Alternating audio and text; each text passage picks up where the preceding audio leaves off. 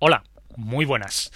Después de una semana callado, que no pude publicar, me disculparéis por ello, eh, voy a iniciar el capítulo de hoy con una anécdota, la mar de divertida, que me han grabado tres personas a la vez. Estoy exultante porque es la primera vez que pasa esto. Los integrantes del podcast Memoria Histérica. Así que, sin más dilación, aquí va la anécdota. Mucha gente cree que el cóctel Molotov procede de la Segunda Guerra Mundial, del frente ruso. Pues bien, ni es de entonces ni se llamaba así. El cóctel Molotov fue usado por primera vez en la Guerra Civil Española y se les llamó bombas de gasolina, a secas. El bando nacional las usó como defensa ante los T-26 de origen soviético que usaba la República, aunque al poco tiempo estaban en manos de ambos bandos y los usaban de igual forma. Así que ahí tenemos otro de esos inventos patrios que no han traído más que desgracias, como la fregona. ¿La fregona? La bomba consiste en una botella de cristal rellena de un líquido inflamable. Se le coloca luego un trapo encendido en la punta. Sufriría algunas variaciones a lo largo de la historia, pero la esencia permanecería inmutable. Sería usada en varios conflictos, en la posterior guerra ruso-finesa y donde serían famosos, en la Segunda Guerra Mundial. ¿Y el nombre de dónde proviene? Pues en realidad viene de la guerra de invierno que libraron rusos y finlandeses entre 1939 y 1940. El nombre se lo daría el famoso diplomático soviético Vladislav Mikhailovich Molotov. Y es que durante la guerra, Molotov pregonaba por radio que los rusos no estaban arrojando bombas a los finlandeses, sino que lo que les lanzaban era comida. Los finlandeses empezaron a llamar a las bombas rusas cestas de comida Molotov, y poco después decidieron devolverles la gentileza con los cócteles Molotov, en compensación a la generosidad soviética. Vamos, lo normal. Alguien te invita a cenar y tú invitas a las copas. Sí, pero oficialmente se llamó Pultopullo, y durante la invasión nazi los rusos le dieron el nombre de Butilkas Koryuchei Smeyo, o botella con líquido inflamable. De hecho, nunca se usaba el término cóctel molotov, por eso estaba ofensivo dado sus orígenes. Así que ya lo sabéis, cuando alguien os arroje una botella de cristal llena de un líquido inflamable con un trapo incendiado en la punta, informadle de que en realidad os está atacando con un Butilkas Gruchev Smeyo, porque las cosas hay que hacerlas bien. Un saludo de parte del equipo de Memoria Histérica para todos los oyentes del podcast del Búho. Muchísimas gracias a Neko Cham, The Reaper y Retroemo por esta pedazo de anécdota. Sois unos cracks. Y sed todos bienvenidos al capítulo XL Palito del podcast del Búho.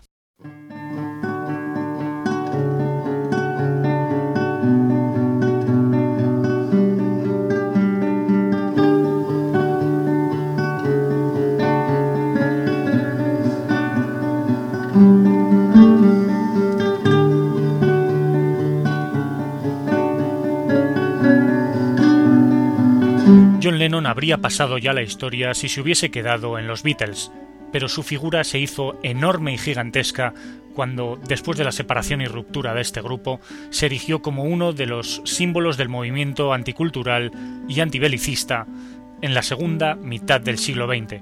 Es John Lennon una figura capital para entender los movimientos sociales contraculturales que vivió Estados Unidos en las décadas de los años 60 y 70.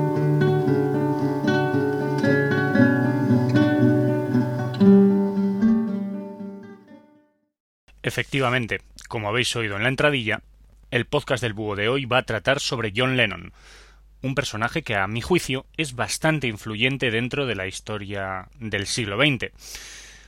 John Lennon no hizo nada en especial, era un cantante que se hizo muy famoso con la banda de los Beatles, a la que apenas voy a mencionar en este capítulo, y que más adelante decidió comprometerse utilizando su enorme renombre en todo el mundo para apoyar a ciertas causas políticas.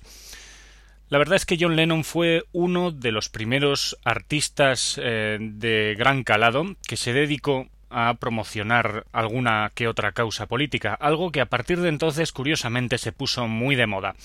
Pero John Lennon fue víctima, o quizá responsable, de la época que le tocó vivir. Este inglés de Liverpool, este hombre alto y estirado, era en realidad una persona rebelde, una persona que quería involucrarse y quería dar a conocer su disconformidad con el mundo. Curiosamente le tocó vivir en la época de los años 60 y 70, la época más propicia para ser John Lennon.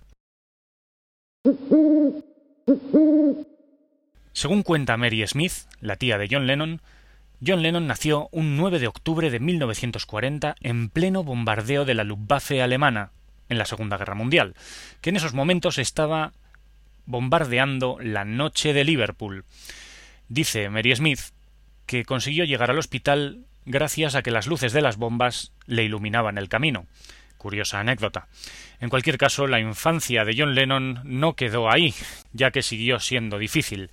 Muy pronto el padre de John Lennon, Alfred, los abandonó cuando John tenía tres años. Y la madre, además, Julia, no le hizo mucho caso, por lo que fue Mary la que lo educó. De todas formas, el carácter de John era muy, muy, muy fuerte y muy rebelde, con lo cual fue saltando de instituto en instituto, de bronca en bronca, y fue cogiéndole gusto a esto del rock and roll, un nuevo movimiento musical que la verdad es que impactó bastante en la juventud y también en John, que encontró su carácter rebelde y su creatividad en muy buena sintonía con este nuevo género musical. Así, en 1957, cuando tenía 17 años, se fundó The Quarrymen, una banda de rock and roll que acabó derivando en los Beatles. Os suena, ¿verdad? Esto de los Beatles. Eh, pues sí, posiblemente la banda de música popular más famosa del siglo XX, en la que John, junto con un tal Paul McCartney, fueron los grandes creativos. A lo largo de toda la década de los 60 los Beatles arrasaron en medio mundo y fueron alabados y odiados allá por donde fueron, porque efectivamente los Beatles representaban a la nueva juventud, al nuevo movimiento social que se estaba gestando gracias, por otra parte, a la guerra de Vietnam, de la que ya os he hablado. Muy pronto los Beatles fueron preguntados sobre diversos temas, y John Lennon parecía tener la voz cantante al responder siempre que a ellos eh, esto de la guerra de Vietnam les parecía un poquito mal. Poco a poco, los Beatles, a lo largo de la década de los 70, de los 60, perdón, se fueron transformando y fueron evolucionando hasta abrazar enormemente el movimiento hippie del que acabaron siendo símbolo. Aquellos flequillos largos y pelos en cacerola acabaron derivando en largas melenas, estrafalarios vestidos y canciones comprometidas. Los Beatles de los que casi ya no voy a hablar, eh, fueron evolucionando y también lo fue, evolucionando John, hasta que en algún punto de la segunda parte de la década de los 60, John Lennon conoció a una tal Yoko Ono y acabó casándose con ella. Digamos que la personalidad díscola de John acabó encontrando a Yoko Ono, otra personalidad bastante curiosa, que un artista conceptual, si se le puede llamar de esa manera, que acabó siendo el catalizador de la fuerte personalidad creativa de John Lennon. John Lennon y Yoko Ono contraen matrimonio el 20 de marzo de 1969 en Gibraltar. Sí, en Gibraltar. Eh, resulta que mm, su boda había despertado muchísima expectación. Los Beatles todavía no se habían disuelto y se conocía desde hacía tiempo ya la relación entre Yoko Ono y John Lennon. Se sabía la influencia que Yoko ejercía sobre John y su boda era todo un acontecimiento mundial. Ellos dos eran claramente conscientes de esto, así que decidieron aprovechar la expectación que despertó su boda para decidir hacer una luna de miel por todo lo alto. Llevaban unos dos años de noviazgo haciendo sin parar diferentes protestas contra la guerra de Vietnam. El movimiento hippie estaba declinando, pero ellos se mantenían en su protesta. Eh, con lo cual eh, decidieron eh, llamar la atención de los medios, no hubiesen podido tener, aunque lo quisieran, una luna de miel normal, y se pegaron toda su luna de miel en la cama de una habitación del Hotel Hilton de Ámsterdam. Efectivamente, su luna de miel consistió en estar una semana tirados en la cama. Como eran una pareja que predicaba el amor libre, los periodistas entraron en tromba en la habitación esperándose encontrar a los dos haciendo el amor. ¿Y cuál fue su decepción cuando se los encontraron tirados en la cama dando discursos por la paz mundial? Fue una extravagancia enorme, eh, pero al fin y al cabo eso era una constante en la pareja, y a partir de entonces lo fue siendo más todavía, porque el encamamiento de una semana que hicieron John y Yoko dio la vuelta al mundo y tuvo una repercusión sin precedentes. Así que decidieron exportar este espectáculo y llevarlo a los Estados Unidos, a donde directamente no les dejaron entrar.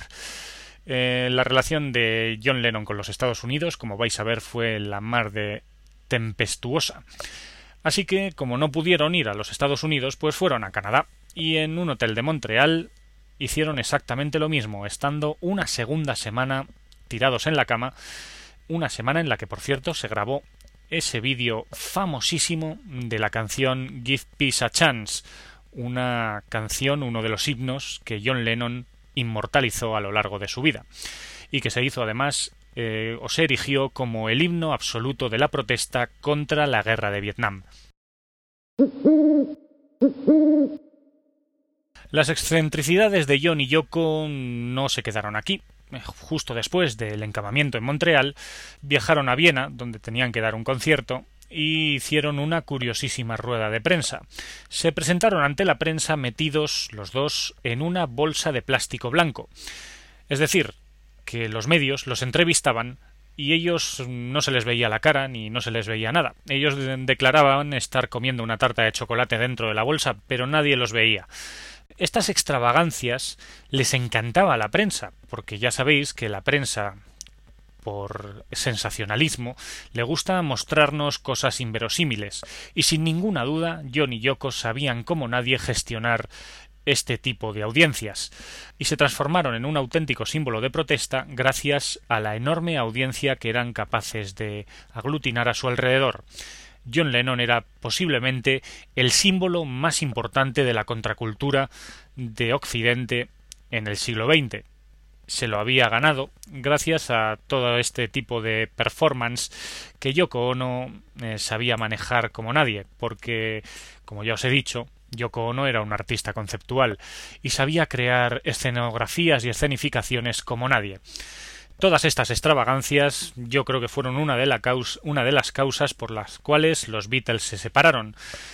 Y para mm, huir de la enorme tensión que se dio en la separación y en la ruptura de los Beatles, John y Yoko decidieron viajar a la que por entonces era la ciudad que aglutinaba todos los movimientos artísticos y sociales de Occidente.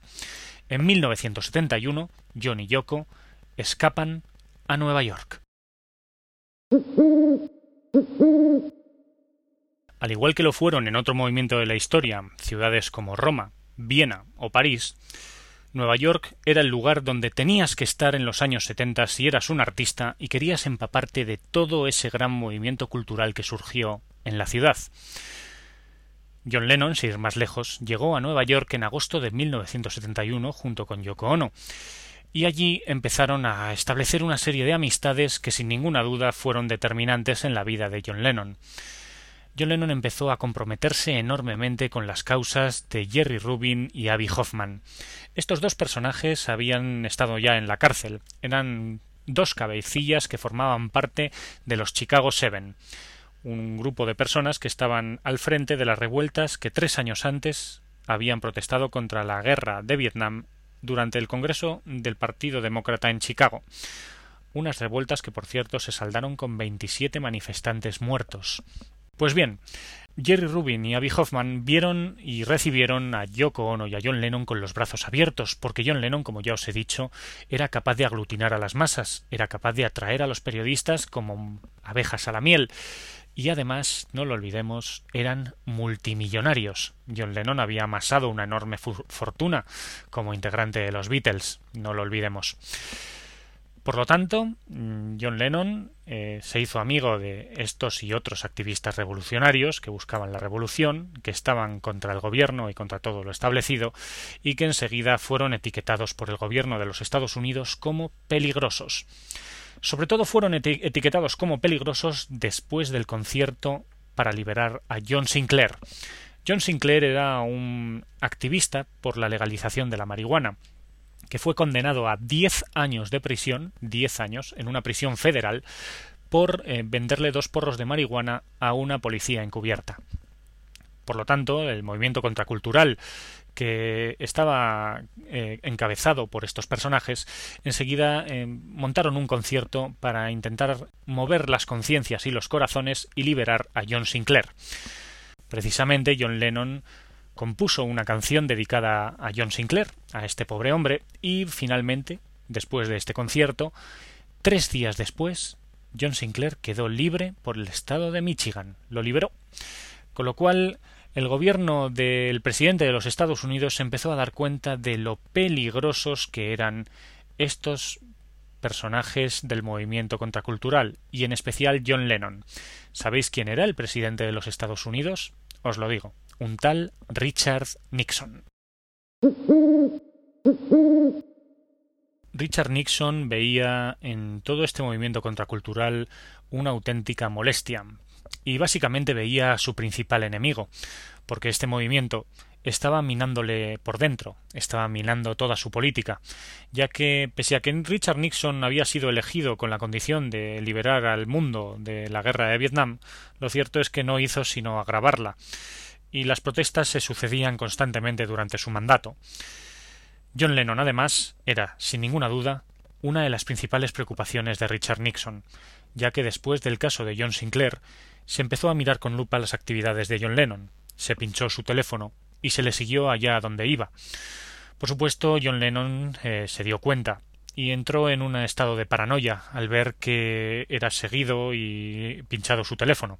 Obviamente John Lennon era humano y tenía miedo, como todo el mundo. Así que eh, las actividades que tenía planeadas para reventar el Congreso del Partido Republicano en 1972 se vieron truncadas. Se podría decir que John Lennon no se atrevió a dar un concierto protesta a la vez y en la misma ciudad que el Congreso del Partido Demócrata.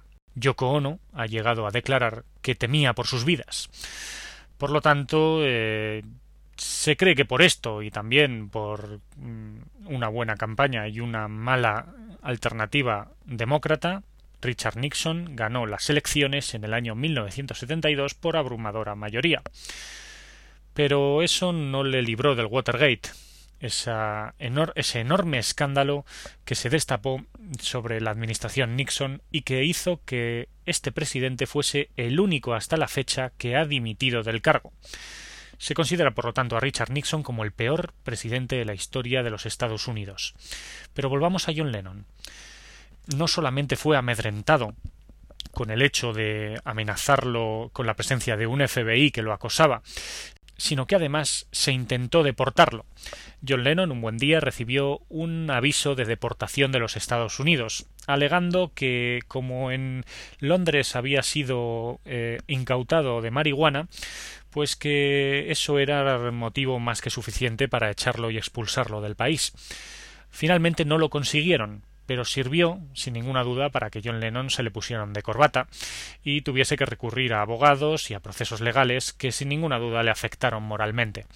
De todas formas, al final, John Lennon permaneció en Estados Unidos y finalmente eh, parece que, curiosamente, con la, el sobreseimiento del caso, que además eh, coincidió con el nacimiento de su hijo, John Lennon decidió retirarse de la vida musical y por lo tanto decidió retirarse de la vida pública que tan atenta estaba de él.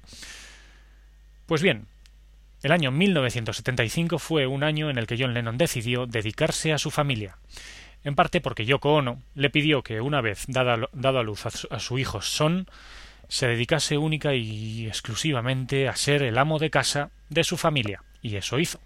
John Lennon se dedicó a sus labores entre 1975 y 1980. Tras cinco años de silencio musical, que no creativo, John Lennon decidió volver a lanzar un disco, y lo lanzó a finales del año 1980, el disco Double Fantasy, que si mal no recuerdo vio la luz en noviembre de ese año. Qué malísima suerte tuvo John Lennon porque pocas semanas después de publicar este álbum, un tal Mark David Chapman tiroteó a John Lennon por la espalda, produciéndole cinco impactos de bala. La noticia conmocionó al mundo, porque John Lennon acababa de renacer musicalmente, y este tal Mark David Chapman lo quitaba de en medio. Yoko Ono declaró que no quería un funeral para John Lennon, así que se incineraron sus restos y se esparcieron por Central Park, un lugar al que amaba y una ciudad que adoraba. Allí, además, en Central Park, se construyó el monumento conmemorativo llamado Strawberry Fields, un monumento que espero visitar cuando visite la gran ciudad de Nueva York y que espero que si habéis estado allí hayáis visitado, porque si no me equivoco es un monumento que está muy bien cuidado por los miles de seguidores que todavía tiene Lennon. Y es que aunque John Lennon había estado callado cinco años, su presencia se seguía notando, y en su muerte se revivieron todos los espíritus que John Lennon había defendido en su vida, esa lucha por la paz, esos himnos inconmensurables como Give Peace a Chance o Imagine, se volvieron a cantar por todo el mundo. Mucho tiempo ha pasado ya desde la muerte de John Lennon, pero su recuerdo sigue vivo, porque al fin y al cabo, si alguien no es olvidado, en realidad nunca muere. El olvido es la muerte, y sin ninguna duda John Lennon está lleno de vida. Y es que John Lennon sigue siendo fuente de inspiración para la protesta pacífica, sigue siendo fuente de inspiración para todo aquel que quiera decir lo que piensa y que quiera que se le escuche. Es sin duda John Lennon uno de los símbolos contraculturales del siglo XX.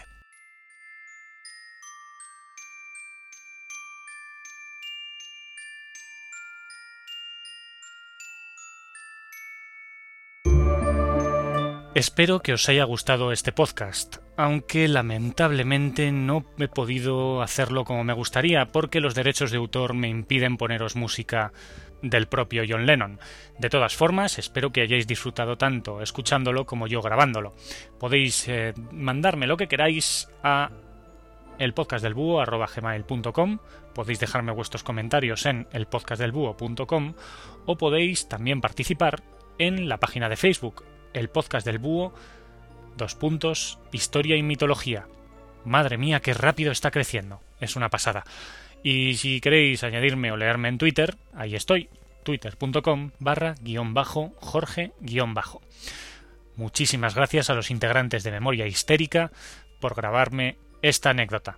Me encanta vuestro podcast. Y bueno, nada más. Espero que lo hayáis disfrutado y nos vemos en el siguiente capítulo del podcast del búho. Un saludo.